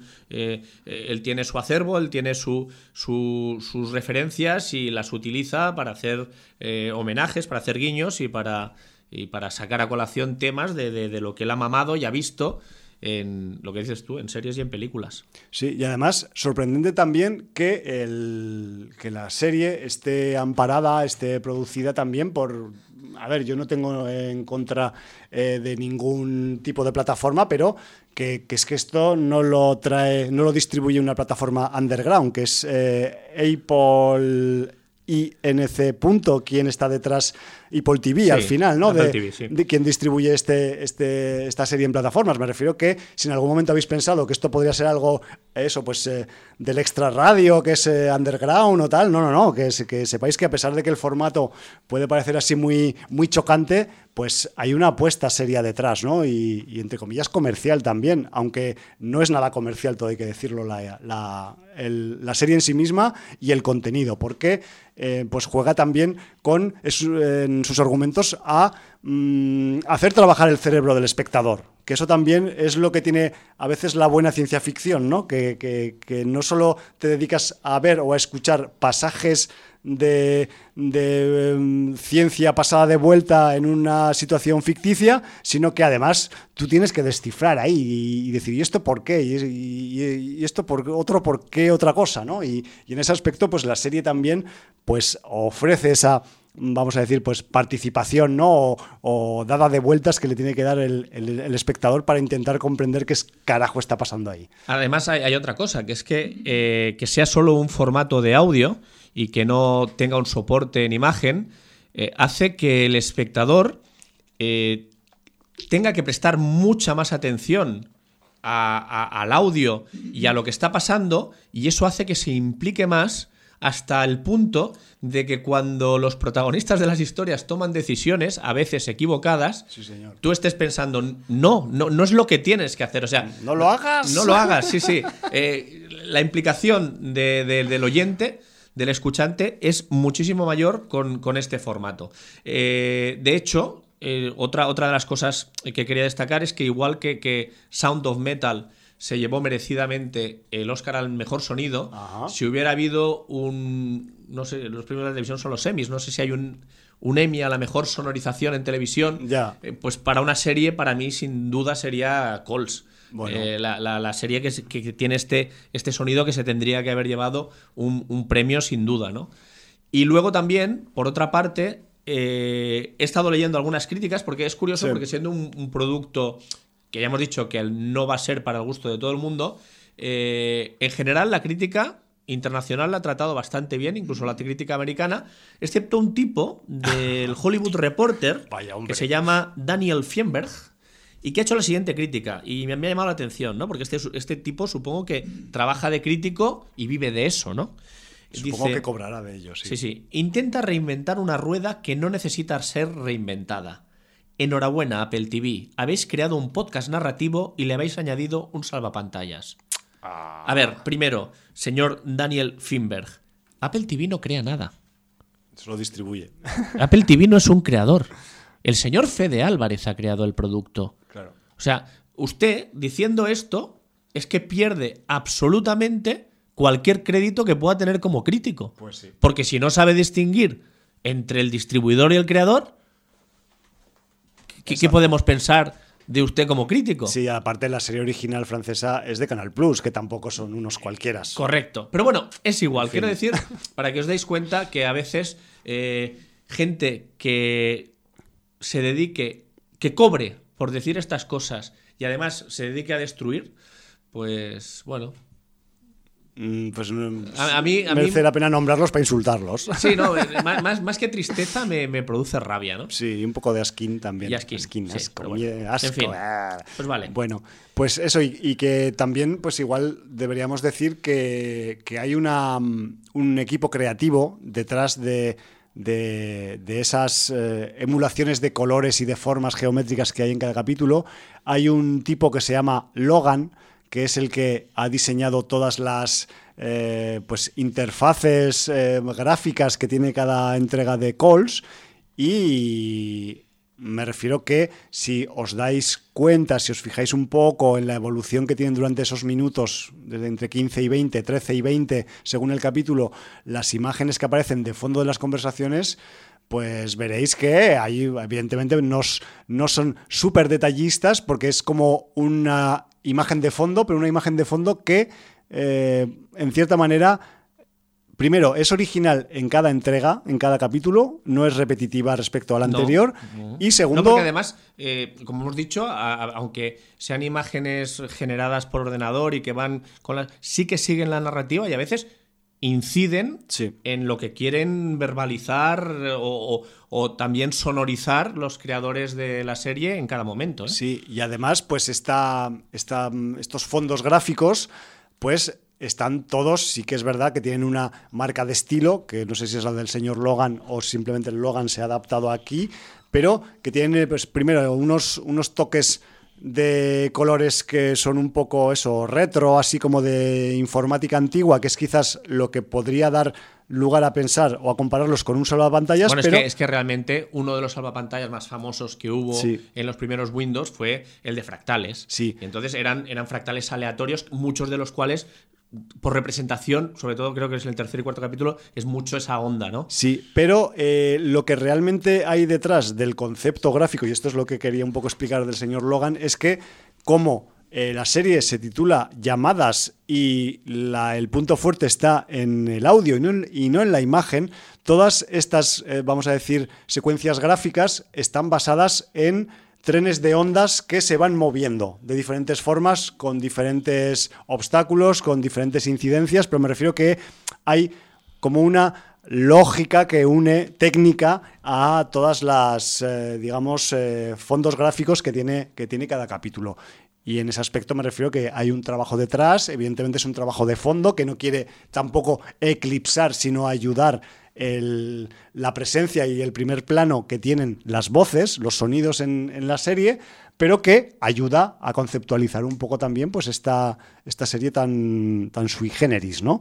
Y yo no sé si esto pues tendrá continuidad o no. Se ve que la de los franceses sí que ya va, lleva varias temporadas. No sé si esta pues acabará eh, teniendo o, pues nuevas eh, oportunidades o simplemente pues quizás habrá otros argumentos, porque igual que estas calls han estado en esta temporada, pues eh, vamos a decir, enfocadas a, una determinada temática de ciencia ficción, pues quizás en otra temporada futurible podrían estar enfocadas en otro aspecto diferente.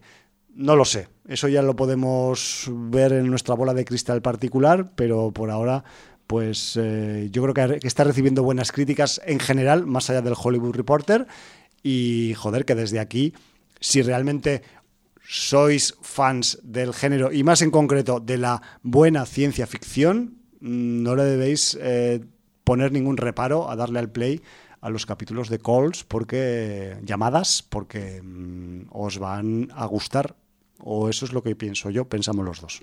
Eh, a ver, ya lo advertimos en su día, pero esta serie sí que es imprescindible verla por orden orden cronológico, porque además, además cada capítulo está datado. Te dice la fecha en que transcurre. Eso desorienta, a mí me desorientaba. Sí, desorienta porque no te dice el año. Claro. Pero sin decirte el año, sí que te está diciendo el día y el mes. Entonces, si los Incluso el lugar. Y incluso el lugar, correcto. Y entonces, si ves el día y el mes, verás que sin decirte el año, porque no sabes si es de los mismos años o no, sí que son eh, meses consecutivos. El primer capítulo empieza el 30 de diciembre, no sabes de qué año, pero luego ya pasas pues a, febrero, a marzo, a otro en marzo, a junio, bueno.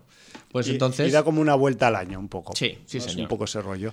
Y luego también hay que decir que, mm, pues cada capítulo en su individualidad, pues tiene dentro de su corta duración, hablamos entre, de 12 a 20 minutos. Entre 12, 13 y 20, pero que a pesar de esa corta duración, cada capítulo tiene su girada de culo particular como capítulo, eh, imprescindible, no falla en ninguno de ellos. Y luego, en su globalidad, la serie al final también tiene, pues no sé si decir si una o dos o tres, porque para eso habría que hablar con spoilers y no vamos a hablar con spoilers hoy de Calls, pero tiene un final de esos que vamos a decir que se puede ser sometido a debate entre los eh, escuchantes visuales. Es muy dimensión desconocida, o sea, Total. Es, clarísimamente. Porque han podido pasar varias cosas con ese final. Es, un final de dejar el culo torcido al espectador y no ponérselo claro, sino. Claro, mm, interpreta. Exacto. Decir, yo te he dado elementos y a partir de aquí, pues imagina tú lo que quieras imaginar. O sea, esto sí que Cole sería eh, una buena serie para ver y luego hacer un cineforum, porque quiero decir, también eh, a 12, 20 minutos por capítulo es una sentada de dos horitas para ver los nueve capítulos y luego te haces ahí un debate de lo más rico y jugoso. Sí, sí, sí. Además, eh, yo recuerdo cuando comentaste tú en anteriores programas los primeros capítulos, que hablabas de, eso, de la, de la frecuencia con la que ocurrían, pues, eh, digamos, eh, problemas de pareja o, triángulos afectivos. eso, eso lo veía muy francés, ¿no? Que, es un rollo muy, muy frenchy, que quizás esté también en la original, pero sí que es una una, mm, vamos a decir, realidad en los primeros capítulos, pero no en todos. no, no, porque luego... Es, una coincidencia. Eso también pasa que en los primeros capítulos ves claramente, el elemento fantástico, luego hay una especie de valle en los capítulos intermedios que dices, ha desaparecido un poco el fantástico la, o la sci porque no en todos los capítulos hay cosas que puedes decir, eh, está pasando algo raro. A veces sí y a veces no. Bueno. Pero yo supongo que esa desconexión también es buena para para llevarte donde te lleva la serie al final, ¿no? Sí, yo, en ese aspecto, Jordi, lo, veo todo bastante, o sea, no, no me veo eh, una bajada en los capítulos intermedios. Me refiero que ese nivel lo quería comentar por eso, porque lo recordaba que lo habías dicho, que, quizás, que quizás podía decaer un poco el interés en la parte central, digamos, de los capítulos, pero a mí no me ha pasado. O sea, yo te lo digo de corazón que, que yo me he ido, los dos primeros que los vi seguidos, me los he ido tragando en, eh, en visionados escuchas sucesivas y separadas.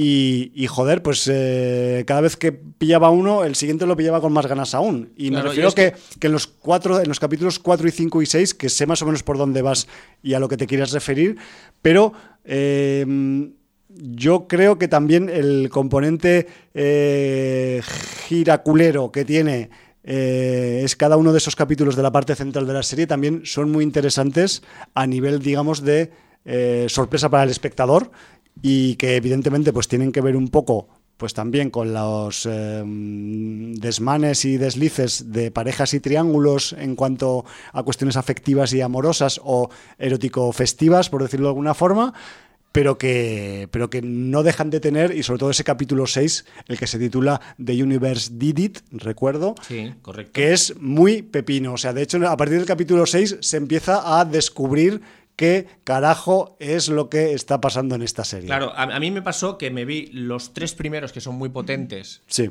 juntos, me vi los tres intermedios juntos. Ya. Que entonces me pasó un poco el valle que fue más, es lo que dices tú, más con el 4 y el 5 que no con el 6, porque el 6 remonta y, te vuelve a dirigir a donde parecía que ibas con los primeros, y luego el 7, 8 y 9, que ya es la explosión de sabor que dices, hostia, es cuando te estalla la mente, sí, está todo unido, está todo vinculado y, todas las referencias cobran sentido, ¿no? Es como cuando tienes un puzzle que, que, tiene miles de piezas, no te encajan y de pronto, no sabes por qué, encuentras una que es la clave para poner todas las otras.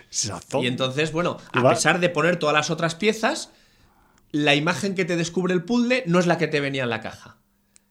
Porque te ha dado todas las piezas pero dice, hostia, no es lo de la caja. No, pero te han coincidido todas las piezas, ahora interpreta.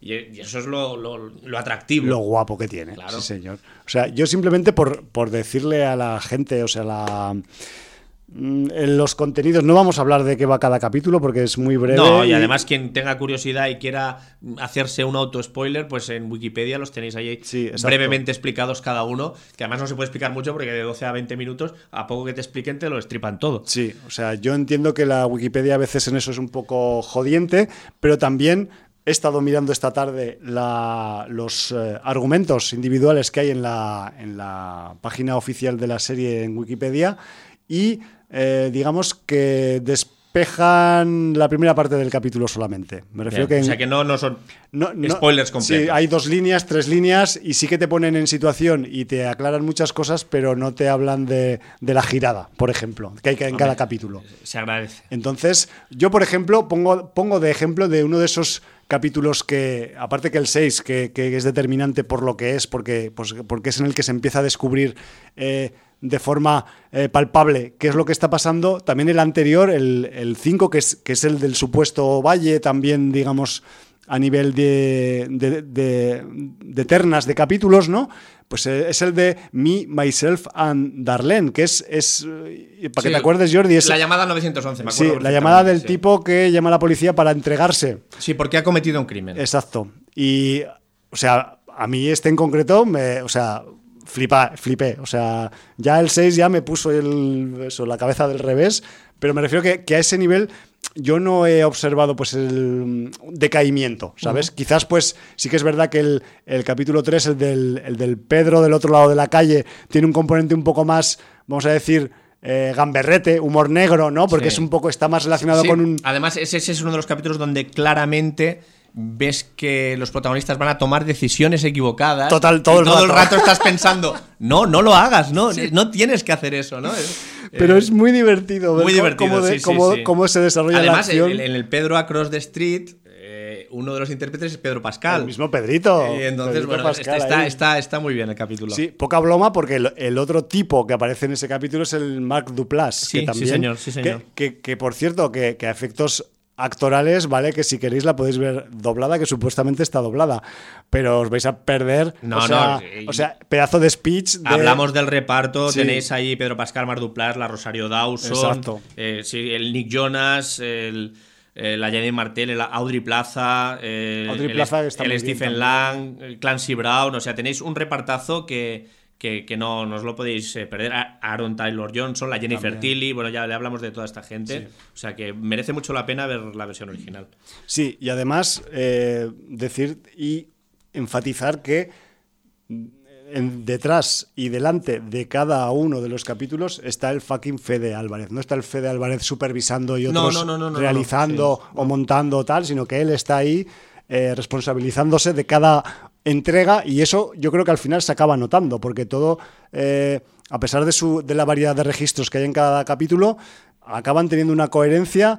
Eh, una confluencia y, acaban pues dándonos pues una, una serie por entregas de nueve entregas, pues bastante redondica, la verdad. sí, no, no, además. 3x3, 9. dirige él todos los capítulos y coescribe o escribe Siete de los nueve. O sea que la implicación de Fede Álvarez ha sido absoluta en el proyecto. Sí, así que bueno, pues eh, esperamos más cosas de Fede Álvarez siempre, siempre que, Fede Álvarez no duerma nunca, que siga currando y que siga dándonos buen material como, como está haciendo hasta el momento desde que empezamos a conocerlo.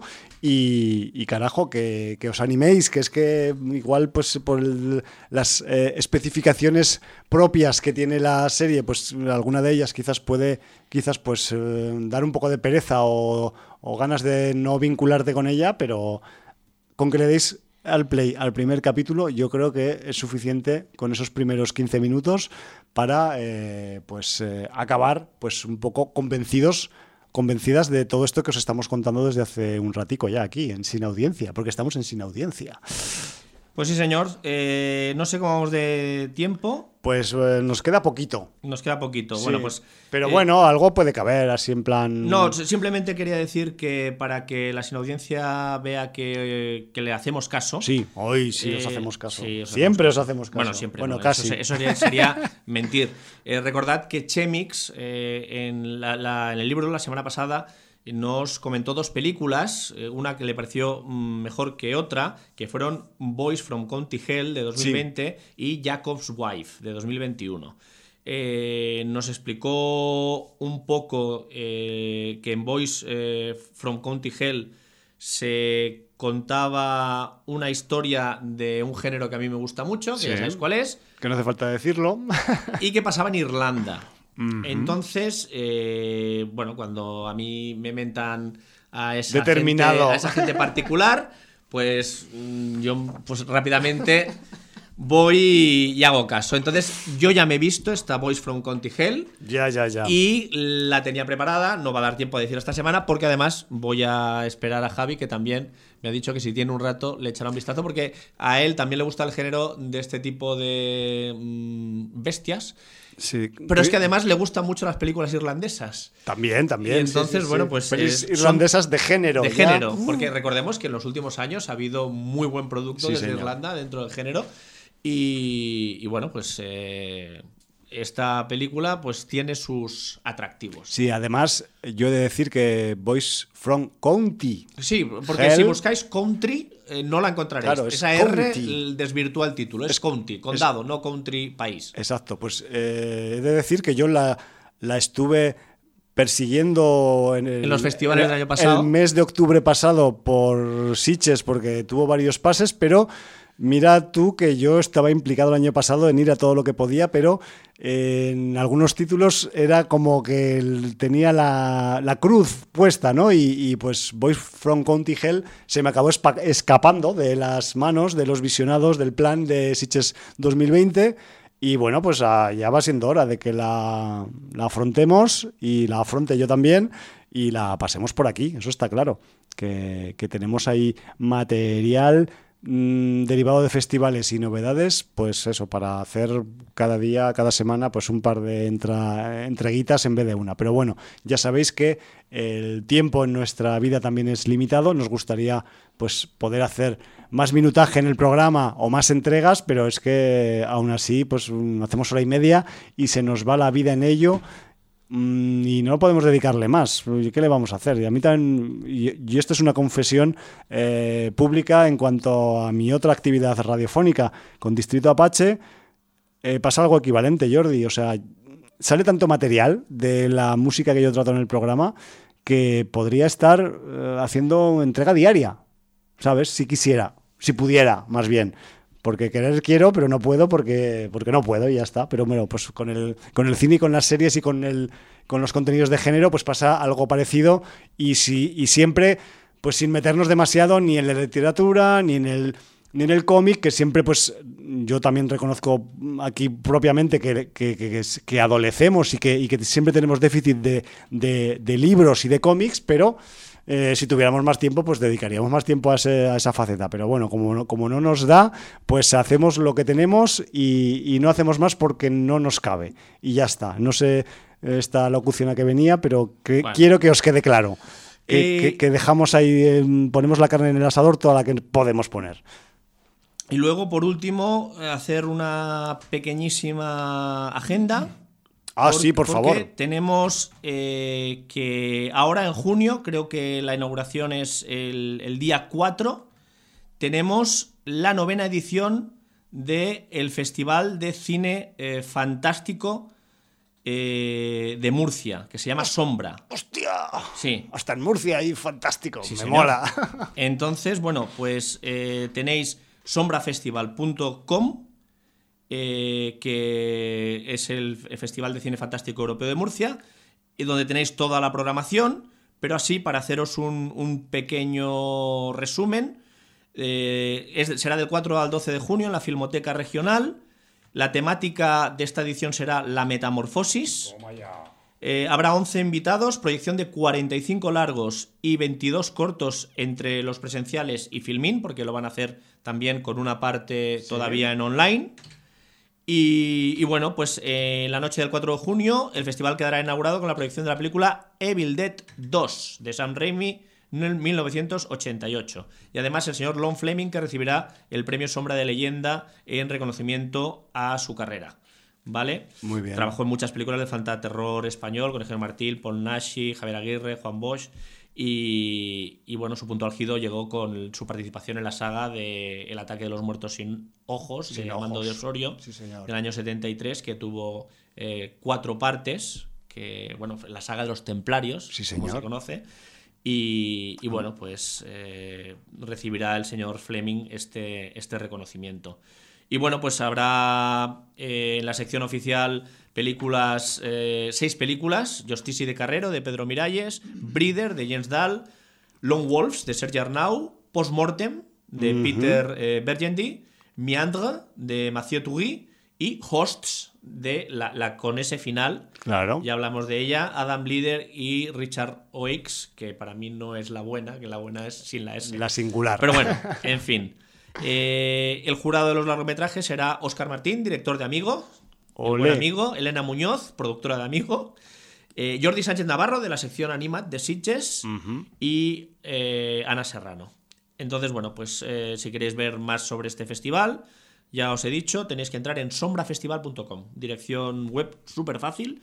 Y si os podéis acercar por Murcia desde el 4 al 12 de junio, pues ahí tenéis un, un buen festival que además está eh, como preámbulo a la temporada de festivales que suele iniciarse la temporada fuerte a partir del mes de octubre, ya lo sabéis. Sí, señor. En verano hay unos cuantos que ya los iremos comentando por aquí también por las Cataluñas y me parece guapísimo que hayas sacado a colación este evento en junio en Murcia porque a mí se me había olvidado, dada la vorágine del programa, recordar al menos a la gente que nos escucha en directo que en estos momentos, a miércoles 12 de mayo, en el que estamos haciendo el programa en directo, en Bilbao sigue celebrándose la edición, del FAND, la edición 2021 del FAND y que sepáis que de aquí al domingo que acaba 16 de mayo, pues vais a tener eh, cacho de eh, proyecciones, ya sean de actualidad, ya sean de clásicos o de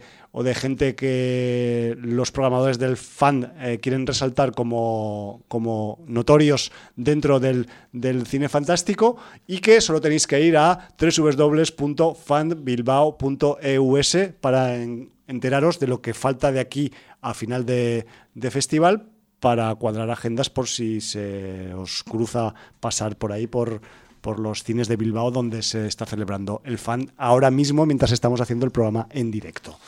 Pues se nos ha agotado el tiempo, posiblemente también el crédito, pero eso hace muchos años. el crédito ya no tenemos crédito hace, sí, me refiero a que somos unos desacreditados. Desacreditados. Total. pero ¿con qué vamos a despedirnos? ¿Otro corte de calls quizás? Pues sí, porque eh, fíjate Jordi, y esto también, pues aunque te lo he contado a ti fuera de micro, también lo voy a contar a la sin audiencia porque son nuestra gente y nuestra familia en cierta manera, ¿no? Vamos a contar secretos. sí, bueno, a veces pues evidentemente pues buscamos en las plataformas, en el tubo, en los sitios de públicos de internet donde eh, hallar esos, esos clips sonoros, esos recursos sonoros que utilizamos en, en, el programa para empezar y para acabar, pero claro, yo que soy un poco cabezudo, que soy de Aragón y tal, y estaba empecinado en que quería poner algo de la serie Calls para, para ilustrar. Y claro, y, hay algunas cosas en Internet, en los sitios habituales y tal, pero claro, son de la versión francesa de la versión del Fede Álvarez, pues no había un carajo. O sea, no he encontrado más que, pues eso, algún tráiler con las voces, tanto en inglés como en, doblado, en español, y, podcasters y youtubers hablando de la serie. Me refiero que la música pura y dura de la serie, pues no, no la he encontrado en el tubo, que es el sitio donde más, más eh, cosas variopintas puedes encontrar así a nivel de clips de audio. Y entonces, pues he cogido uno de los capítulos de Calls y en la entradilla habéis escuchado la musiquilla de entrada que se utiliza en, la serie y para despedirnos pues nos vamos a despedir también con un clip de audio, en este caso el que con el que acaba, que no recuerdo si es el mismo porque a veces esto podría ser diferente, el que se utiliza en el capítulo 1, que es el que vamos a utilizar para despedirnos de este, por cierto, programa de sin audiencia de nuevo de número Capicúa, 949. Sí, vamos avanzando hacia el 1000, ¿eh? Sí, tenemos Un paso eh, firme. 50 para el 666 al revés y 51 para el 1000. Para el 1000. En fin, que nos falta menos de un año, Jordi, de programas. Igual deberíamos empezar a pensar eso. Podemos hacer lo que nadie ha hecho nunca. Venir un miércoles para hacer el 999 y hacer un programa de siete días hasta empalmar con el 1000. O hacer, un siguiente o hacer un programa que no sea de sin audiencia, hacer otro programa. O sea, hablamos, pero eso ya lo haces tú, no, tiene, no tiene, mérito porque haces el distrito los martes. No, pero hacemos uno de cocina o uno de, yo qué sé, de, de plantas de, de, o de zoología o yo qué sé, tío. Sin audiencias van a enseñar a cocinar cocochas. a cocinar la hostia. Bueno, pues eh, que sepáis que que, estamos pensando en ello, no trabajando porque no, no todavía no, no, hemos condensado algunas ideas, aunque tenemos algunas cosas muy locas dentro para poder hacer para esos señalados programas, pero aprovechando que eh, pues em, la serie Calls ha sido coprotagonista de los contenidos de esta semana, aprovecho para tirarnos a nosotros mismos un poco de autobombo y os quiero recordar que también unos que conocéis de aquí de Sin Audiencia eh, hace unos cuantos programas hicieron un programa en el que las llamadas de teléfono eran las protagonistas también. Me el, programa 500, fue el programa 500, si lo queréis repescar, está en la web y está en Evox. Y entonces, bueno, pues ese programa 500 fue una cosa un poco especialita. Sí, que de hecho, pues yo escuchando algunos. Fue, fue un serial de radio, más menos. Escuchando algunos capítulos de COS decía, hostia, tío, pero si Fede Álvarez, si esto ya lo habíamos hecho nosotros hace unos cuantos programas. Pero bueno, lo ha hecho mucha gente, evidentemente, y antes que nosotros lo hicieron muchos otros más. Sí, pero nosotros no somos ni Jennifer Tilly ni Pedro Pascal. Exacto, ni, ni tenemos eh, un salvapantallas con ondas de Logan eh, fluctuando detrás, ¿no? Que pero eso lo podéis poner vosotros mientras escucháis el programa, no hay problema. Exacto. Pero sí que es verdad que si no conocéis ese programa, el Sin Audiencia 500, y conocéis calls, quizás os haga gracia vincular ambos contenidos porque tienen las llamadas telefónicas como eje vehiculizante del argumento. Sí, y bueno, decimos que fue nuestro muy sencillo, muy sencillo homenaje a la Guerra de los Mundos. Exacto. Casolano total, casolano de Sin Audiencia. Sí, señor. Bueno, pues con. Sí, que somos muy pesados y no nos vamos ni con agua caliente. sí, que sí, que nos gusta hablar y sobar el micro. Que nos marchamos, pues con más musiquica de esa guapa, así, enigmática, electrónica, abstracta que tiene la serie Calls y nos vamos por donde hemos venido, no sin antes, pues despedirnos como se debe despedir pedir un buen programa de Sin Audiencia. Valar Morgulis de las llamadas. Motherfuckers de las ondas de audio.